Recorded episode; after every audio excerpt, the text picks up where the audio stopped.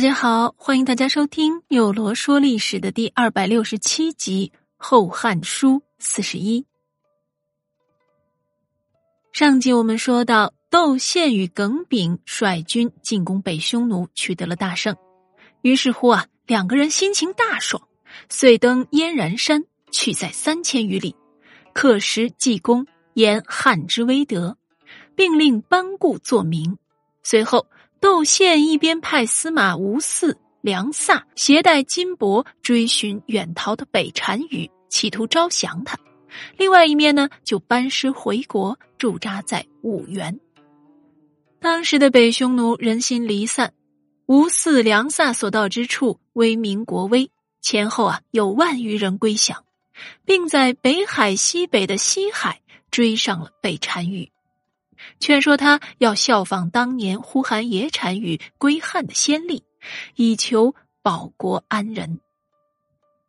北单于喜悦，率领他的部下与梁萨一起回到思渠海。到得思渠海的北单于听说汉朝大军已入塞，就派他的弟弟右温于夷王随梁萨到洛阳，向汉朝廷进贡，并留弟弟在汉侍奉和帝。窦宪见北匈奴单于没有亲自来到洛阳，认为他缺乏诚意，便奏请朝廷归遣右温于帝王，而自己则继续率兵讨伐北匈奴。在古代，用兵打仗那是朝廷大事儿，而在对北匈奴用兵这一事上，原本尚书、侍御史、骑都尉、议郎等都是极为反对的。然而此时，窦太后已经将政权统于自己一人之手，独断专横，强于决策。大臣们甚至在私下议论窦太后，说：“奈何以一人之计弃万人之命啊！”但终是没能挡住太后为袒护窦宪而下令出兵。随后，窦宪率军再次出征讨伐北匈奴，北单于受伤逃走。大军行进到漠北时，南单于送给窦宪一只古鼎，能容五斗，上面有“众山福鼎，其万年子子孙孙保用”的铭文。窦宪返回，将之献给了朝廷。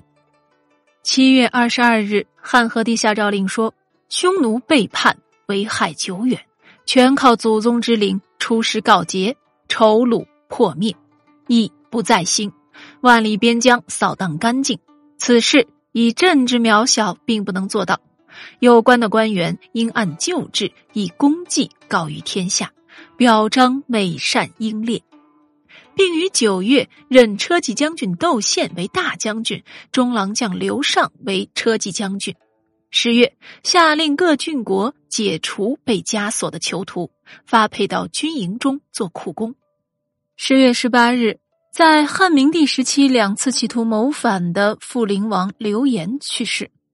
永元二年（公元九十年的正月二十六日），汉和帝下令大赦天下。五月初一，分泰山为冀北国，分乐城、涿郡、渤海为河间国，并于初七封刘寿为冀北王，刘开为河间王，刘叔为城阳王。赵封已故淮阳王刘日炳的儿子刘策为常山王，分别赐公卿以下至左使、前部各不等。同月初十，派副校尉严盘讨伐北匈奴，取伊吾卢地。十八日，赵封故齐王刘晃的儿子刘无忌为齐王，北海王刘穆的儿子刘威为北海王。七月初七。大将军窦宪再次出兵，屯驻在凉州。九月，北匈奴派使前来向东汉称臣，但东汉朝廷对此次北匈奴的称臣并没有买账。十月，派代理中郎将班固回访南单于，派左路离王师子出兵击路塞，出击北匈奴于河云北，大败北匈奴。永元三年（公元九十一年的正月十九日），汉和帝采用曹宝制定的新礼仪，举行了成年加冠礼，并赏赐侯王、公、将军、特进重两千担，列侯、宗室子孙以黄金，将、大夫、郎吏、从官赐帛，赐给民众爵位及粟帛各不等，让全国饮酒娱乐，同庆五天。加赐京师人民九十两户，赐布一匹。说到冠礼，在古代啊，是属于家礼的一种，是汉族男性的成年礼，代表着男性青年从此可以作为氏族的一个成年人来参加各项活动了。而对于帝王而言，则更有着一个重要的意义，那就意味着已经成年，可以亲政了。原本按照周制，男子二十岁行冠礼，但是呢，这也不是绝对的，特别是对于很早就执掌国政的天子而言，也有很多会提前行冠礼的。比如说，周文王曾十二岁而冠，周成王十五岁而冠，汉武帝十六岁而冠，而此时的刘肇尚且只有十三岁，自然也是属于提前举行了冠礼的。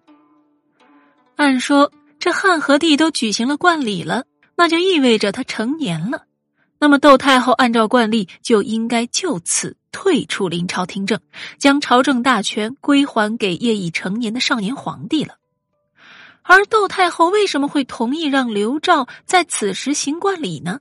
以及他是否将大权归还给了刘肇？史书中啊，竟然没有记载。不过。不论这刘肇在提前行了冠礼以后是否取得了自己本该拥有的权利，但毋庸置疑的是，不论是否亲政，皇权旁落却已然成为了事实。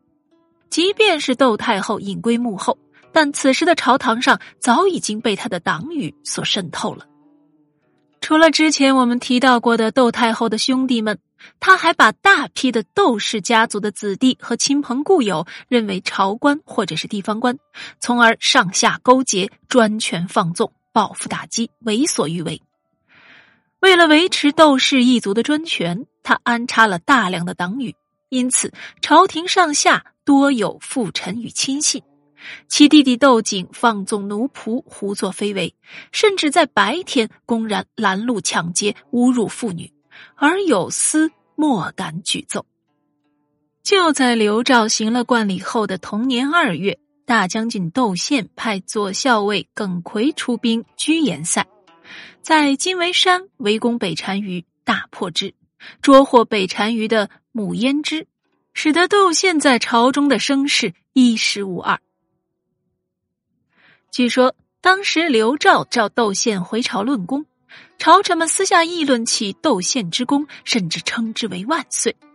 尚书韩冷听后，愤怒的指责道：“理无人臣称万岁之志，才算制住了这场闹剧。”而从这场闹剧中，便也反映出了除了窦氏一族权势之盛之外，以及朝臣们对其趋炎附势的风气。因此。对于此时行了冠礼的汉和帝刘肇而言，真正紧迫的任务并不是追求名义上的亲政，而是要将皇权重新纳入自己的掌控中。而要想办到这一步，绝不是举行一个礼仪就能做到的，那是必须有人要掉脑袋才能有最终结果的呀。当然，这掉脑袋啊，掉的有可能是权臣的脑袋，也有可能是皇帝的脑袋。